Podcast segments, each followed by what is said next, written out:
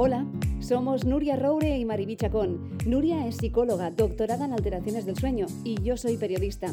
Os queremos dar la bienvenida a nuestro podcast Con B de Salud. Sí, con B. Porque la salud de la mujer se escribe con B, de bienestar, bienestar físico, bienestar emocional y bienestar social. En este podcast vas a encontrar conversaciones con expertos de la salud y el bienestar para ayudarnos a sentir mejor.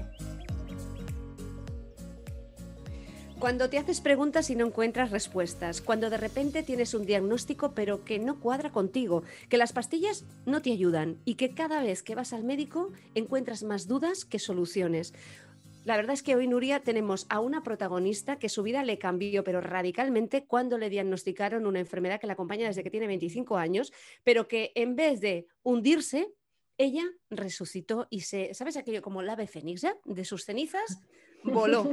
Y realmente ha creado hasta un método. A ver si lo digo bien, ¿eh? que ya sabes que yo esto de, los idiomas lo llevo un poco mal. El método RESEP es un método especial para las personas que padecen hipotiroidismo, que hoy es nuestro protagonista. Pues Mariby, esto tienes mucha razón en lo que dices, porque no hay nada peor que no sentirte bien y que no sepas qué es lo que tienes, que no te lo encuentres, que no sepas poner un nombre qué descansadas nos sentimos cuando realmente nos encuentran el que nos ponen ese nombre y empieza todo a tener un poco de sentido. En ese momento ya parece incluso que ya nos encontremos hasta un poco mejor, pero eso nos lo explicará nuestra invitada ¿eh? de una forma muy personal, porque la ha vivido pobre en primera persona. Monse Reus, bienvenida con B de Salud. Pues muchísimas gracias a las dos. Estoy, como decía aquel entrenador famoso del Barça, con gallina de piel. ¿eh? habéis dicho unas cosas que digo, wow, estas, estas chicas se han documentado y además mm, saben que, que, tengo un bebé que se llama Reshape, que me ha salido con nombre Giri, pero bueno, es igual. Ahora nos explicarás por qué también le has puesto este nombre, que seguro que tiene una, una razón. Monse, a ti te diagnostican mm, con 25 años, estabas preparándote para unas oposiciones, que ya tú ya tenías la vida arreglada, solucionada. O sea, la felicidad de cualquier padre y de cualquier madre, que apruebes unas oposiciones. Vas tú cuando las tienes aprobadas y todo y dices, oye, mira, que ahí se quedan las oposiciones, que me voy a, hacer lo que realmente me llama y quiero hacer ahora en este momento, que es ayudar a todas las personas que han padecido lo mismo que yo o que están padeciendo lo mismo que yo.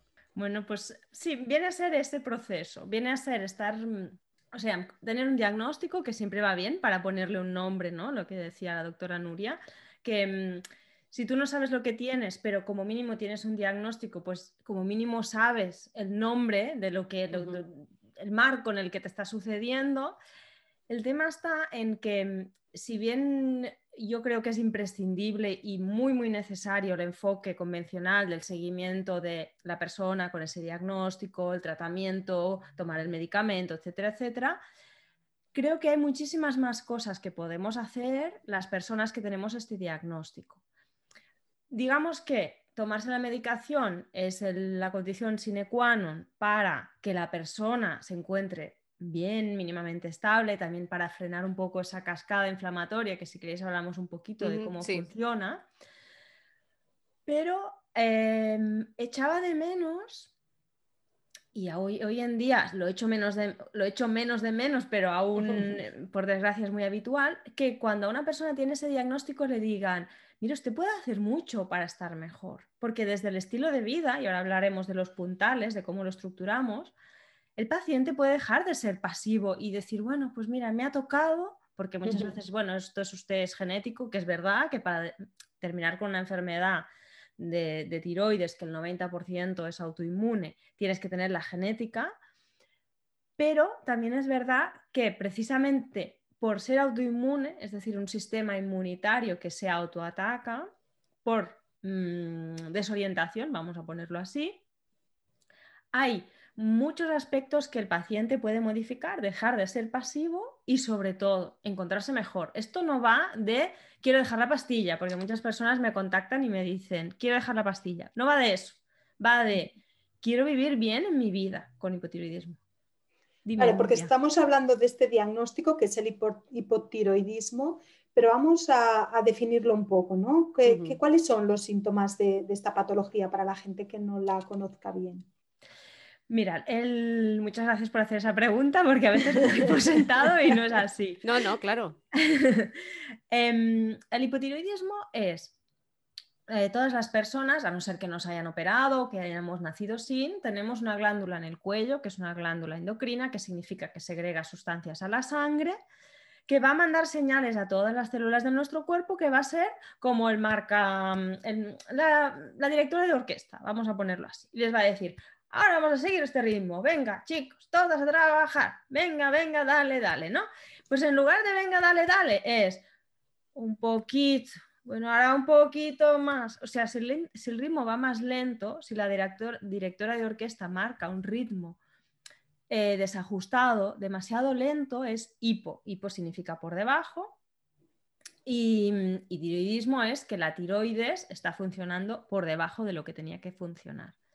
En contraposición, el concepto hiper, que entonces es, venga, va, venga, vamos a trabajar mucho, venga, venga, que esto sería el concepto de hiper, que es que por alguna razón, que a veces la causa raíz puede ser compartida con el hipotiroidismo autoinmune, que pueden ser dos autoinmunidades, Grace Basedow para hiper y Hashimoto para lipo, que se la está llamando los dos filos de la misma navaja porque en el fondo el desajuste orgánico es que el sistema inmunitario ataca. Lo que pasa es que en una ataca las fabricadoras de hormonas, en el hipotiroidismo, y si atacas las fabricadoras, pues vas a producir menos hormona, y en el otro ataca las antenitas receptoras de la señal que le dice, oye, que no hace falta que vayas tan acelerada. Entonces hace una huelga a la japonesa, ¿sabéis? ¿No? Trabajar mucho más. Digamos que aquí puede ser que la tiroides o vaya más lenta, funcione de una forma más lenta y nuestro metabolismo vaya más enlentecido y por lo tanto esa persona va a notar pues como que toda ella funciona pues como más cansada, ¿no? más apática, más enlentecida y después están las personas que eh, tienen desarrollado, ¿no? que le funciona mucho eh, el hipertiroidismo, que son estas personas que están como muy activas todo el día, ¿no? ¿Sí? ¿Es así? Exacto, justamente. De hecho, el síntoma principal del hipo es el agotamiento, entendiéndose como el cansancio que no se recupera descansando. El segundo síntoma que suele seguir, contrariamente a lo que se suele suponer, porque muchas veces quizá habéis escuchado eso de no me puedo adelgazar porque tengo tiroides, ¿no? Que, que viene a ser un resumen a lo vasto de me cuesta mucho perder peso porque tengo el metabolismo enlentecido porque tengo hipotiroidismo. Pues contrariamente a lo que se cree, que también se puede dar, ¿eh? el sobrepeso, incluso obesidad, el síntoma más habitual es un estado anímico muy depresivo. ¿Por qué? O muy depresivo, un estado anímico muy, muy bajo compatible con la depresión. De hecho, muchas eh, mujeres les recetan em, mm, fármacos para la depresión cuando de trasfondo hay un problema de tiroides. ¿Por qué? Porque, claro, lo que os decía antes de la directora de orquesta, nuestras neuronas también necesitan que les marquen el ritmo. Si tenemos que la tiroides está marcando un ritmo demasiado enlentecido, el sistema, el sistema nervioso está como a la baja. Entonces es agotamiento, que, aunque descanses no te recuperas, em, estado anímico muy bajo, caída del cabello, alteraciones menstruales, problemas de fertilidad, sobrepeso, piel muy seca, mucha dificultad para tolerar el frío, mucho agotamiento cuando haces ejercicio físico, dificultad para recuperarte. Y en general, la sensación, si se tuviera que resumir en una sola, es como si te hubieran caído encima 20 o 30 años más. O sea, como si hubieras envejecido de golpe en hipotiroidismo. Y en hiper, yo he de decir que de hipertiroidismo no, lo controlo porque no es un campo en el que esté especializada y que sea experta y, siempre lo derivo porque es un campo mucho más delicado que debe llevar muy de cerca eh, em, el médico endocrino. En hiper hay una aceleración de fondo que genera muchísima ansiedad, taquicardias, incluso en reposo, problemas para dormir, ojos saltones, también caída del cabello, pérdida de peso, como todo va más acelerado. y eso, perdona Mariby, digo, y mm. eso lo podemos saber, ¿verdad? Se puede diagnosticar haciendo una analítica es fácil, ¿eh? Eh, haciendo una analítica, ver cómo tenemos el nivel de tiroides, si la tenemos dentro de los parámetros de normalidad, o por lo contrario está pues, con aquel esterisco, ¿no? cuando vamos a hacer la analítica, el esterisco por abajo sería hipo y por arriba sería hipertiroidismo. Pero el, asterisco lo tendrías porque hay una alteración, ¿eh? O sea, yo cuando veo las analíticas y veo los asteriscos ya se me ponen los pelos como escarpias. Claro, claro, por eso lo he dicho, ¿no? aquí, si eh me, aquí, si me, permitís hacer un, un inciso, porque si bien es verdad que el rango de laboratorio para la medida estándar, el, gold estándar que llaman de, seguimiento de la tiroides, que es la TSH, que la TSH es la señal que manda la jefa, que es una glándula que está en la base del cerebro, que se llama hipófisis, previamente estimulada por los factores hipotalámicos, que es el jefazo que está más arriba, pero no vamos a hablar tan arriba en la pirámide de mando, vamos a ir un poquito más abajo.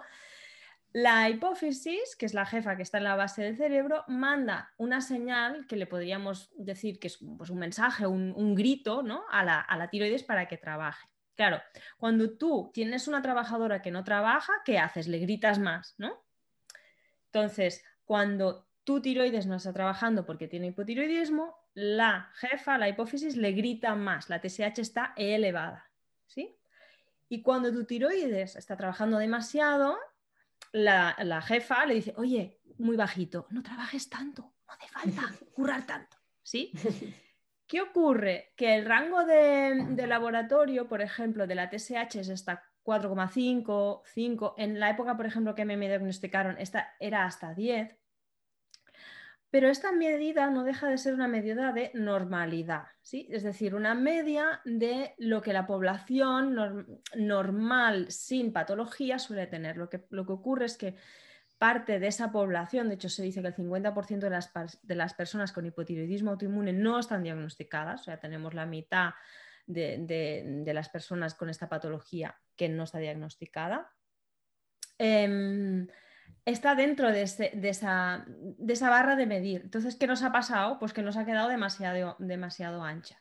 Claro, porque el esterisco, ¿a partir de qué momento empieza el hipotiroidismo? Digamos de una forma estándar, ¿eh? cuando vamos a hacer la analítica. Pues mira, hasta hace muy poco, Nuria, era por encima de 10. Luego lo bajaron a por encima de 6. Luego lo han bajado por encima de 4,5. Pero y aquí viene la cuestión.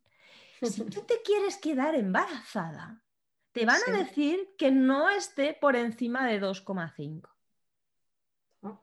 Entonces, ¿cómo puede ser que la realidad de una misma persona, mujer, bueno, también valga decir que el 80% de los casos de esta enfermedad son mujeres por un componente estrogénico que genera un contexto que la autoinmunidad está más activa, entonces, bueno, el 80% son mujeres las que padecen hipotiroidismo. ¿Cómo puede ser que tú, si quieres ser mami, te pongan un patrón más restrictivo de valores de analítica y si no quieres tener hijos, te digan, no pasa nada, hasta 5 usted no tiene nada. Hombre, no tiene nada, pero si tiene clínica, que esto lo sabrás tú, Nuria, si, tiene que se encuentra mal, miremos un poco más. Y, luego la Sociedad Americana de, del Tiroides ya hace años que viene diciendo que hay estudios observacionales a 20, 30 años que la TSH tendría que bajarse a 2, 2,5, 3. ¿Significa eso que todas esas personas que estén con la TSH por encima van a tener que ser medicadas? Pues no necesariamente. Va a depender de, sobre todo, cómo se encuentre la persona, de si tiene otras enfermedades, de si realmente va a mejorar o no con la medicación. Y luego, por ejemplo, si tienes una persona que está muy chafada, que sube dos peldaños y se agota, es decir, compatible con anemia, y le das, sin resolver la anemia, le das la medicación para el tiroides, se va a encontrar muy mal se va a encontrar con muchísima ansiedad, con que, con que le coge, con, bueno, sobre todo una sensación de muchísima ansiedad al, cabo de poco rato de tomar la medicación. Entonces hay varias cosas aquí por resolver. No, no, después de escucharte, claro, y que nos has dicho que mayoritariamente son las mujeres las que padecen el hipotiroidismo y que muchas no están diagnosticadas, eso quiere decir que algunas nos pueden estar escuchando y decir, a mí me pasa esto que está explicando Monse. Claro, no todo necesariamente ha de ser hipotiroidismo, pero sí que es interesante que si tenemos más de uno, dos, tres eh, síntomas, vayamos a nuestro especialista, que nos hagan una analítica y que nos miren los niveles y a partir de aquí ver qué pasa, ¿no? Exacto. Ese, justamente ese sería, serían los consejos que yo suelo dar. Y también que si vas al especialista y te dice, mira, estás un poco por encima, pero no pasa nada. O mira, estás justo en el límite, pero no pasa nada. Pero tú te encuentras mal, no es para decir, no, es que yo quiero la medicación, no, no, no, es para decir, a ver, ¿qué está pasando en mi vida? Que yo necesito mejorar para volver a dar un, tiempo de pausa y de recuperación a mi cuerpo. Sí, Nuriel. Claro, porque a lo mejor serían esos casos que decías que no a lo mejor no tienen un nivel tan alto como para requerir una medicación ya mm, de forma habitual, pero sí que a lo mejor cambiando el estilo de vida, con esos pequeños cambios que comentabas, sí que pueden encontrar mucha mejoría, ¿no? Y entraría aquí quizás a este programa. ¿Eh? Claro, pero antes Pero de no hace falta que vendamos lo mío, es igual. Se vende solo. a, mí me, a mí me gustaría, Monse, que, nos explicaras un poco tu periplo, ¿no? Porque realmente tú puedes ayudar a muchas personas, porque realmente cuando tú te dan eh, la medicación, estás diagnosticada, como decía Nuria, ¿no? Que ya tiene nombre y apellido lo que te está pasando, ¿vale? Ya te da entra una tranquilidad. Pero resulta que cuando te dan la medicación, tú tampoco encuentras una mejora. Y ahí empiezas a investigar tú por tu cuenta. Ahí yo encuentro que es el, ahí es el tesoro, ¿no? El, que tú intentes buscar, ah, decir, a ver qué está pasando y si hay alguien en el mundo que está estudiando qué alternativas puede haber con la alimentación, una mejor vida saludable, ejercicio. no sé, Nuria, si tú has visto a Monse hacer ejercicio en Instagram, pero es que yo estoy flipada. Mueve unas bolas increíbles. Es que la, tendrías que ver. Yo invito a, quien esté escuchando el podcast que vaya a Monse Reus y que vea cómo haces ejercicio. Es increíble. Bueno, es un proceso también, ¿eh? Tampoco, o sea, el mensaje sería, mira, vamos, vamos a resumirlo muy rápidamente porque creo que es más importante centrarnos en, aconsejar cómo mejorar las personas. Que no tanto en mi caso particular. Y además mi caso particular, a quien le apetezca, le apetezca chafardear, lo tienen en el blog de la Academia Reshape, lo tienen indexado también en mi Instagram, o sea que... Mi motivación intrínseca, o sea, yo llevaba años con el diagnóstico que no terminaba de encontrarme bien, que tenía sobrepeso, ta, ta, ta, que se me caía mucho el pelo pero no era una cosa muy crítica. Mi motivación intrínseca empieza cuando, con mi ahora ya ex marido, intentamos quedarnos embarazados y no hay manera. Y no hay diagnóstico de que la causa sea por él, em, ni, que, ni que yo tenga ningún problema. Mm, entonces, bueno, ahí empiezo yo a decir, a ver, puedo mejorar mi fertilidad, la de él, con la alimentación, empiezo a rascar como yo tuve la suerte que pude estudiar en Inglaterra y, el idioma lo llevaba muy bien, entonces empecé a mirar cosas que están haciendo. En Estados Unidos son lo mejor y lo peor, lo sabemos, ¿no? Entonces, empecé a mirar a ver qué estaban haciendo allí. Y me empezaron a resonar muchas cosas de las que decían. Como que, por ejemplo, en el tema de, la alimentación, eh, aspectos de la alimentación que yo había dado por sentado, porque toda la vida los habíamos tomado, sea el pan, la pasta, la leche, lácteos, etcétera, podían tener un componente que aumentara la inflamación a nivel intestinal. Y que esa inflamación intestinal, aquí fue donde también hice un clic, estaba muy relacionada a lo que pasa en nuestros intestinos con lo que pasa en la tiroides. De hecho, antes me he olvidado decir una cosa. Las personas con hipotiroidismo suelen tener las vellosidades, el intestino, bastante hecho trizas. Por eso mucha sintomatología también es estreñimiento o cacas pastosas o alternamiento, alternar uno el otro, problemas de ardor de estómago, problemas de digestión de grasas, mucha hinchazón. Mm, y se le van poniendo un montón de etiquetas a eso, que si que se haga ahora una dieta, cuando la razón de fondo es que ese hipotiroidismo está afectando a que no haya suficiente ácido en el estómago, que no haya suficiente bilis en, la vesícula biliar para digerir grasas, que no haya suficiente cantidad de enzimas, que son las tijeritas para hacer la digestión bien, a que las vellosidades estén hechas polvo. Y si le vamos tirando gasolina al fuego, ¿qué pasa? Más, ¿no? Entonces, si tú cinco veces al día estás comiendo eh, la harina blanca con el azúcar blanco, con la leche pasteurizada y, y dale venga, Mm, pues estás contribuyendo a crear un entorno a nivel intestinal mucho más inflamatorio que luego resonará donde tú tengas el, punto más débil. Y si tu punto más débil es predisposición a tener problemas de, autoinmunidad en la tiroides, pues ahí va a ir la cosa. ¿Y qué tipo de alimentación entonces recomiendas para, para estas personas, para que mejoren? Bueno, me has cogido en una buena época, Nuria, porque yo, yo era una talibana pero horroroso. O sea, yo me miro y miro lo que les daba antes a los, a los pacientes de antes y digo, pero, pero, pero, pero, pero. Básicamente, mm, para resumirlo, es recuperar un poco la coherencia evolutiva. Es decir, el 99,6% de nuestra evolución hemos vivido en un entorno donde no había alimentos de estos procesados, ¿no? ¿Qué se comía mayoritariamente? Pues verdura que se recolectaba y los animales o peces y huevos que se podían cazar o recolectar. Entonces, todo lo que sea en el sentido de recuperar la alimentación que hacían nuestras tatarabuelas, de que hubiera mucha verdura, de temporada, más carne, pescado, huevos, y eliminar todo eso que lleva un montón de ingredientes en la etiqueta, un montón de aditivos, eh, que ya sabemos que, mm, o esos alimentos que sabemos que, ¡guau! Cuando algo es muy guau, muy adictivo. Mal. Pero yo te entiendo, Monche, porque yo también tengo estas etapas ¿eh? y además mis compañeras de trabajo lo sufren conmigo porque hay temporadas que estoy muy talibana de la alimentación, del deporte, de cuidarme y luego es como que el cuerpo también hay momentos que, te pide un, poco de descanso, ¿no? sin llegar a, luego a tiborrarte de procesados, pero sí que bajas un poco la guardia y, aunque sepas lo que, lo que es bueno, ¿no? lo que te conviene, siempre dejas un poco más de margen. ¿eh? Y después, al cabo de un tiempo, vuelves otra vez ¿eh? a esa temporada. Está bien que nuestro cuerpo también vaya fluctuando. Sí, está bien, está bien respetar eso y está bien también si os parece reflejar una cosa que está ocurriendo mucho con el, con el, confinamiento, que es la comida como refugio, o sea, como compensación, como la única cosa divertida que me pasa todo el día, ¿no? Porque nosotras hemos hecho un podcast, oye, eh, nuestra creatividad ha ido por ahí, ha ido por ahí. porque no nos ha engordado tanto, no, no, nos ha engordado tanto. No, bueno, lo que sí que ha llegado es que nuestras parejas, al menos la mía me preguntaba, oye, me decía, pero ¿qué tienes tanto que hablar con Nuria? Hablas más con Nuria que conmigo y estamos solos en casa.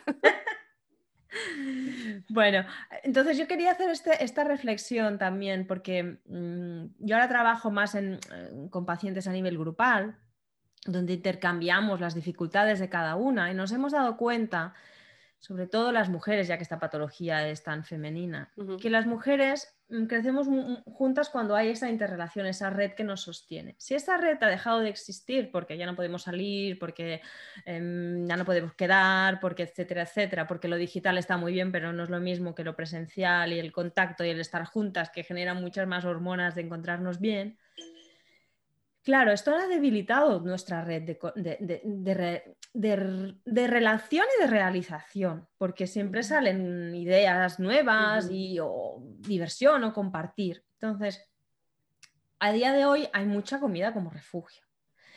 Yo hace años, le decía a Nuria, ¿no? que me ha contado una buena época, hace años hubiera dicho, no, porque lo tienes que hacer así y no te puedes pasar de esto y pim pam y súper estricto. No, no, no, no. O sea, vamos a intentar recuperar un poco de esa coherencia, pero tan importante es, o sea, nosotros en, Reshape lo estructuramos en cuatro puntales. Un primer puntal, que es el que hemos hablado, ¿no? De la alimentación. Aceptablemente bien, o sea, sí que hay cosas que se pueden ajustar para, para el tiroides, por ejemplo, o hay cosas que se van repitiendo y se van dando como ciertas que no lo son, por ejemplo las coles, ¿no? Que se les dice que pobrecicas, que son bociógenas, que hacen bocio, que va mal para, la tiroides. Bueno, pues con una cocción de 10-15 minutos, esos, estos principios activos bociógenos desaparecen prácticamente, sin embargo quedan los buenos para que funcione bien el hígado, que es el gran eh, transformador de la hormona que o bien nos tomamos con el Eutirox, con la medicación, o bien fabrica nuestra glándula a la versión activa. ¿sí? Entonces, cuidemos mucho nuestro hígado, cuidemos mucho nuestros intestinos. Entonces tenemos la alimentación, tenemos sine qua non, al mismo nivel o incluso más, el ejercicio físico. Y también uno que le gustará mucho a la doctora Nuria, que es el descanso y el ir ajustada con los ritmos circadianos. Y el cuarto es la gestión del diestrés, o sea, del exceso de estrés. ¿Qué pasa? Que vamos a mirar un momento cómo estamos en este contexto, porque nos pasamos el día delante de pantallas que emiten esa luz que nos desorienta, eso lo vas a explicar mucho mejor tú que yo, Nuria, a nivel de, ajuste circadiano. Bueno, ahora es por la tarde que estamos grabando esto y nuestros ojitos se piensan que son las 12 del mediodía, viva la luz azul, porque nos, nos está llegando ese estímulo. Entonces, ¿cómo de ahí pasas a poder generar suficiente hormona para relajarte, la melatonina, bajar el cortisol, poder tener un sueño profundo reparador, que nuestro sistema inmune se, equilibre, que el hígado pueda hacer sus cositas por la noche y que tú te encuentres bien. Entonces, yo lo que veo más sensato hoy en día es, voy a dejar de centrarme en una patita y voy a trabajar las cuatro en la medida que yo pueda y las pueda ir adaptando a mi vida y a mis circunstancias. Dime, Mariby. No, yo quería, quería preguntarte, que es muy femenino el hipotiroidismo, pero ¿se vive también en niños y en, adolescentes? Sí, por desgracia, sí. Mirad, esta patología hasta hace relativamente poco, hasta hace relativamente poco, era una patología que era posmenopáusica casi. O sea, la mujer, pues cuando llegaba a esa época que había altibajos em, hormonales, y también era postpartum. Se calcula más o menos un tercio de las mujeres que tienen un hijo, que paren un hijo, van a tener una tiroiditis, que es un, estado transitorio de inflamación de la glándula, y que la mitad de esas van a terminar con una tiroiditis para el resto de su vida. ¿Sí? Que la tiroiditis, esa inflamación, va a producir que la glándula trabaje menos, el famoso hipotiroidismo de Hashimoto. En esos dos momentos vitales era cuando más o menos había más, más cantidad de casos. ¿Sí? Pero ¿qué ha pasado? Hoy en día por las distintas circunstancias de, en general, aumento de la toxicidad de, la sociedad occidental, em, exposición ya desde inútero a, pues, a tóxicos o a dietas malsanas, ya van generando un cóctel, un post, un, pozo, ¿no? Que, a lo mejor, bueno, yo recuerdo que la primera niña con autoinmunidad la vi eh, hace muchísimo tiempo y ahora no es tan, tan, no es tan raro que haya niñas o adolescentes con problemas de tiroides. Aparte del hipotiroidismo congénito, que eso es otra entidad. Pero y, en, en, general no es solo hipotiroidismo, sino que la familia de las enfermedades autoinmunes, que son unas 80 enfermedades distintas, se está desplazando la edad de detonación, o sea, de diagnóstico. Antes era la edad media de la persona un poco más avanzada y ahora cada vez se está avanzando más. Entonces, bueno, hay varios componentes. También puede ser también por la alimentación, eh, algunos hábitos alimenticios, el que cada vez los niños, que esto lo hemos dicho muchas veces, Mariví, que cada vez estamos menos en la calle, hacemos menos ejercicio físico, estamos más sedentarios, ¿eh? los niños cada vez más en pantallas, en, dentro de las casas. Al fin y al cabo, cuando nosotros salíamos del cole y hasta la hora de cenar casi no nos llamaban de la calle, ¿no? Podría ser. Y luego hay otro componente que yo lo llamo la otra pandemia oculta, muy ligada a lo que decías tú, Nuria, que es el déficit de vitamina D. La vitamina D no solo es importantísima para el metabolismo del calcio y los huesos, sino que es importantísima para que el sistema inmunitario esté mm, equilibrado. Vamos a hacer una analogía muy simple y muy cutre, que es cuando hay autoinmunidad, los, em, los, antidisturbios, ¿no? que son esos, esos policías que están tan súper equipados y, a puntos agresivos, están súper super exacerbados, o sea, están ahí on fire total. Y el policía de pie, que es el que tendría que vigilar en general, que hubiera buen ambiente en las calles, que todo estuviera bien, pues está, vamos a imaginarnos como el Bar Simpson, ¿no? Como está comiendo donuts y durmiendo, ¿sí? Entonces, en autoinmunidad suele darse una descompensación. Cuando hay déficit de vitamina D, esta descompensación se acrecenta. La hiperactividad de, la rama eh, con más memoria inmunitaria se va acelerando y la otra se va deprimiendo. ¿Sí? Entonces, la vitamina D es de, las, de, las, eh, de los pocos suplementos que hay evidencia científica que tiene una acción mucho más allá de la regulación del metabolismo del calcio y que ayuda a hacer un efecto inmunomodulador. Es decir, que esos que estaban desmadrados, eh, vamos a tranquilizarlos un poquito, chatos. Y esos que estaban durmiendo la siesta comiendo donuts, venga, va, vamos a ponernos las pilas y a estar por lo que tenemos que estar. Entonces, yo creo que además con ya las condiciones que veníamos antes del coronavirus, pero con el coronavirus, que ha habido mucha vida en el interior de las casas, hay aún más déficit de vitamina D. Y de hecho, las, las personas con autoinmunidad que empiezan a suplementarse con vitamina D empiezan a recuperarse. Es lo único que tienen que hacer, porque muchas personas dicen, bueno, pues ¿cuánto me tengo que tomar? Pues depende de cómo estén tus analíticas, depende de si es verano o si es invierno, si te toca el sol, si no, si tu ciudad está muy contaminada o no, de qué latitud estés, depende de, cómo vayan evolucionando tus analíticas, pero y depende de muchos otros factores porque no solo de vitamina D vive el sistema inmunitario feliz, sino que hay muchos, lo que hemos hablado de las cuatro patas. Si tomas la vitamina D, pero hija mía, estás hasta la una y media, dos, mirando en el Instagram, qué guapas están las demás y yo qué horrible estoy yo, pues no habrá pues manera de... No ayuda, no ayuda, no ayuda. Bien, y ahora, ahora sí que nos tienes que hablar un poco cuando tú decides mm, dejar tu vida que tenías hasta ese momento y te dedicas a la dietética y la nutrición. Te especializas eh, sobre todo en hipotiroidismo. Quieres ayudar a todas aquellas personas que están diagnosticadas. Y lo que más me ha gustado y que has explicado al principio, que no quieres que la gente deje la medicación, sino que con base científica lo que haces tú es ayudar a que tengan una mejor calidad de vida. Exacto. A ver, em, yo era funcionaria. Tenía muy lo dices con pena, lo dices con pena. bueno, porque yo fue un poco salir, mm, ¿sabéis el show de Truman, no? Que se da cuenta que está viviendo una burbuja. Pues yo me di cuenta que estaba viviendo una burbuja de seguridad y de felicidad vital que me la habían inoculado mm, socialmente o familiarmente, como lo quieras decir, que yo ya tenía que estar feliz porque estaba casada con un proyecto de tener niños, porque ya tenía mi plaza fija y tenía un trabajo estable de 8 a 3 y me, gustaba bastante. O sea, no, es que no lo encontrara horroroso, me gustaba. Además era de lo que yo había estudiado antes, que eran ciencias ambientales y era como ambientalización de la obra pública, era muy bonito.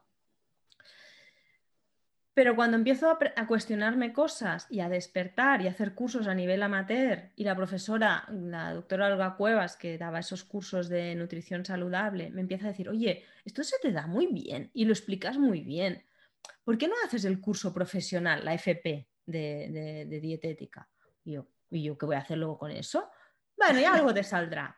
Y ahí me metí un poquitín y en paralelo yo en esa época colaboraba con Ets que Menjas, que es un, portal de alimentación y de salud, y escribía artículos divulgativos, ¿no? Y ahí también la directora Nuria Coll me decía, pero es que se te da muy bien esto. Y yo, ah, bueno.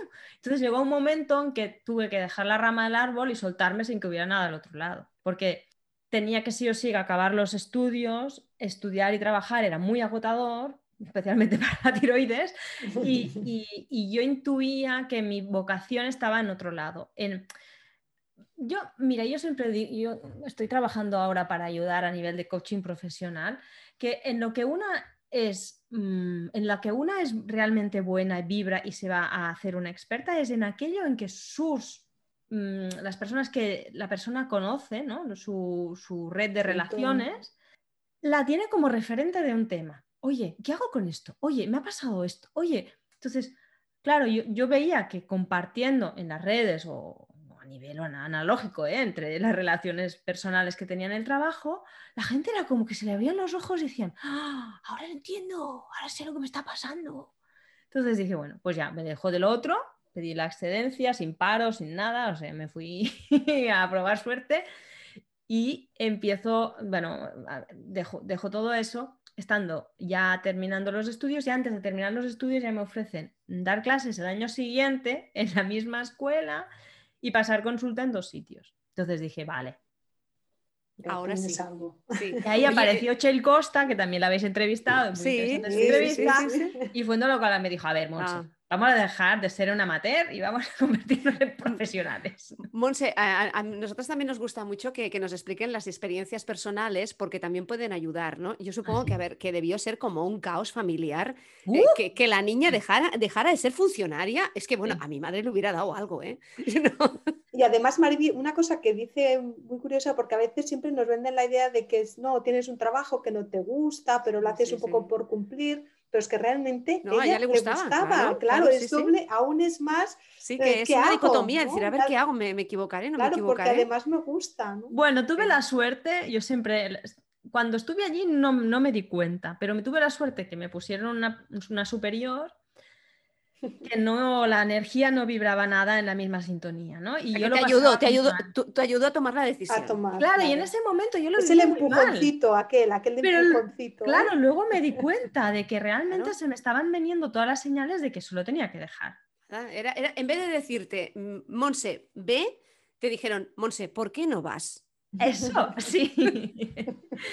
y, y, luego lo que, lo, el, otro, el otro cambio de, ascenso personal, que también Chel me ayudó mucho en esto, es cuando yo ya tenía la consulta llena a un año vista, que yo no sabía cómo hacerlo porque me salían mucha demanda de, personas que decían, es que yo quiero hacer lo que tú has hecho para estar bien. Apareció un ex compañero mío de estudios, Diego, y me dijo, oye, a ver, tú a cada consulta, a cada paciente le estás repitiendo mismos conceptos, ¿no? Un poco lo que hemos hablado aquí, ¿no? Tienes que, dejar estos alimentos porque son proinflamatorios, tienes que potenciar estos, tienes que potenciar el descanso, todo esto, ¿por qué no hacemos un curso que sirva para que las personas puedan dedicarse a entender realmente lo que les ocurre, hacerse expertas de su propio cuerpo, de lo que les está pasando y pueda transformarlas a porque una cosa no, vale con que te la digan, tú la tienes que asimilar como propia y de, ese cambio de paradigma empezar a construir. Entonces eso necesitas tiempo, una evolución para hacerlo, no es una cosa de hoy para mañana. Entonces, porque me dijo, ¿por qué no hacemos esto? Y yo, pero esto, esto, esto va a haber alguien que lo quiero comprar. y bueno, ya somos 1800, o sea que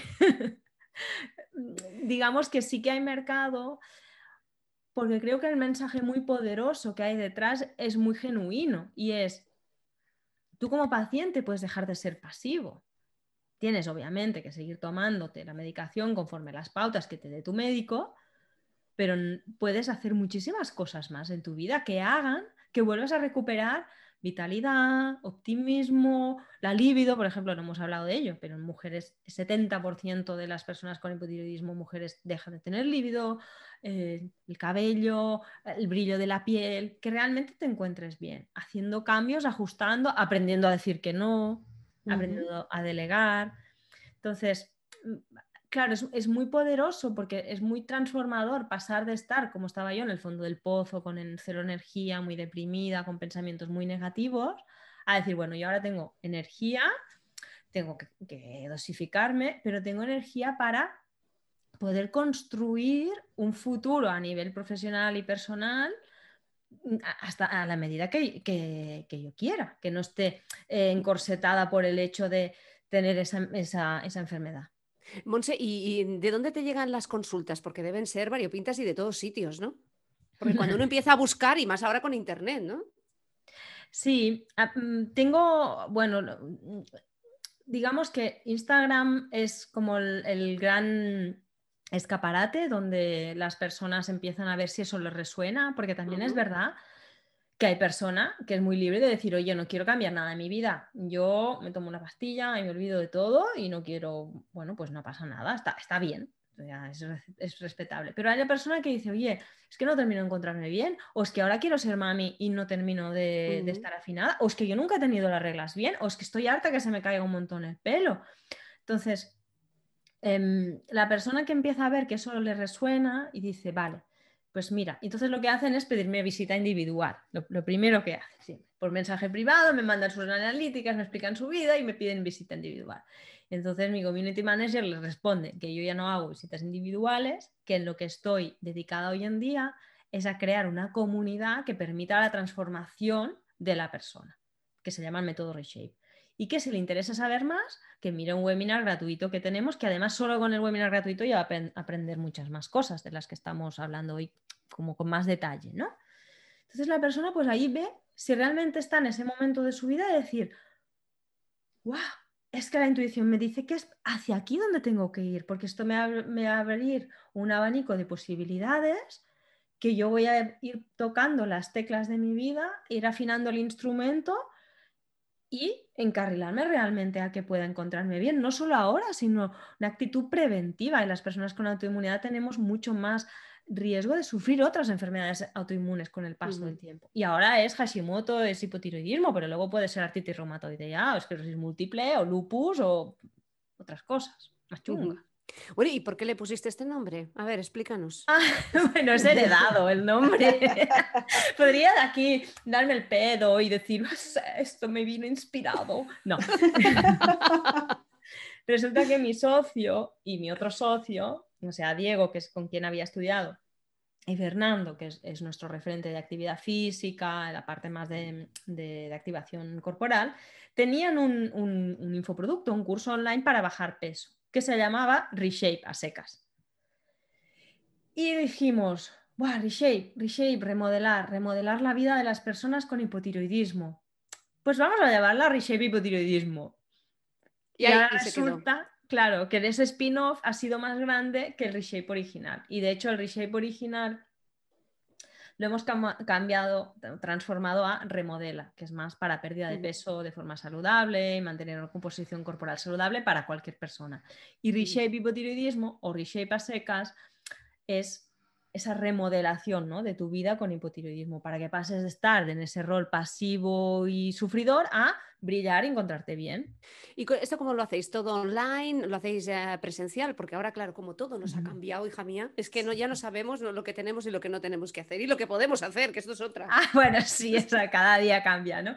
Mira, nosotros a nivel empresarial mm, nos va muy bien, y de hecho este año 2020 ha sido el año de mayor facturación de nuestra historia. Tampoco es que tengamos historia muy larga, ¿no? Llevamos dos años.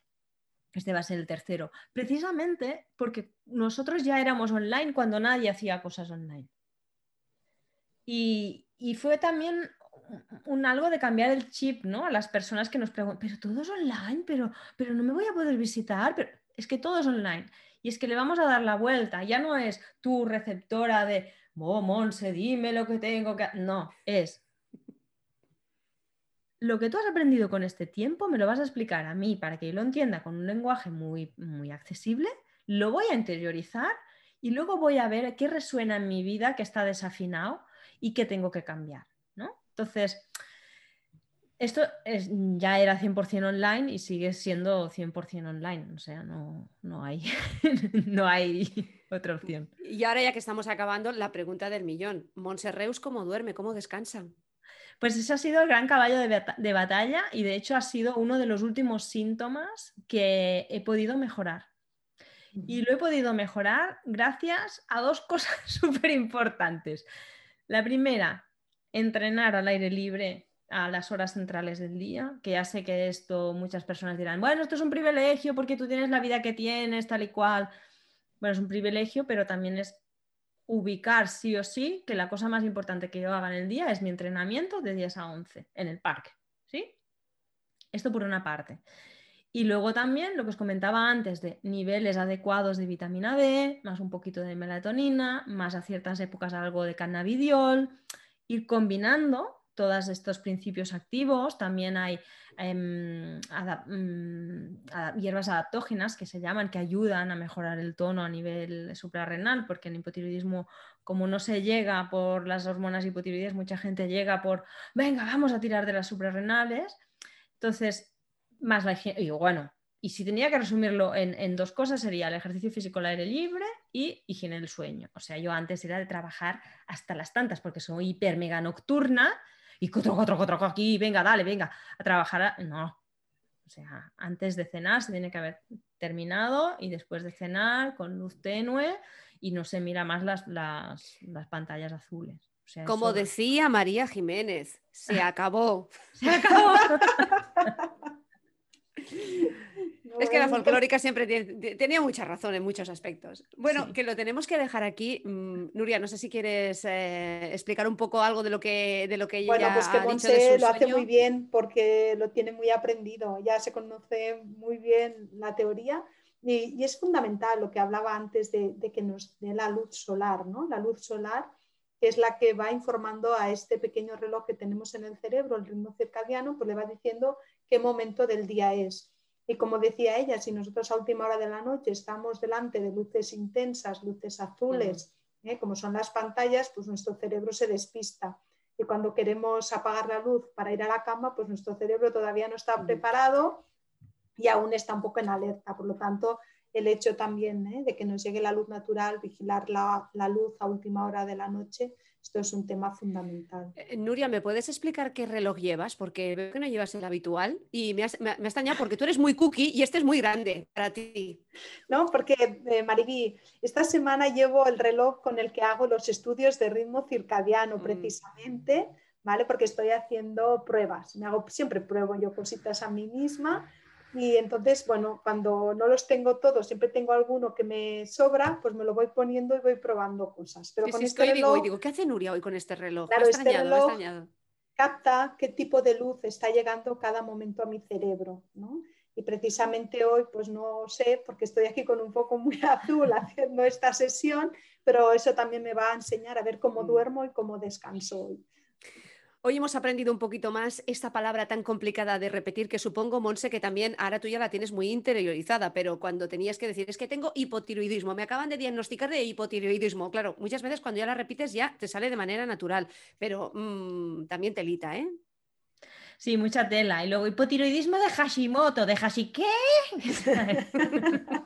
bueno, hoy le hemos puesto humor y sobre todo un poco de pedagogía porque nos lo has explicado genial, me ha encantado, eres una gran divulgadora, realmente tu profesora eh, tenía razón, eh, te tenías que dedicar a esto, no te podías dedicar a otra cosa mm. y que las señales estaban eh, seguras y las respuestas es que te está funcionando y lo estás haciendo muy bien y encima te estás encontrando fenomenal, o sea que ya no se puede pedir más.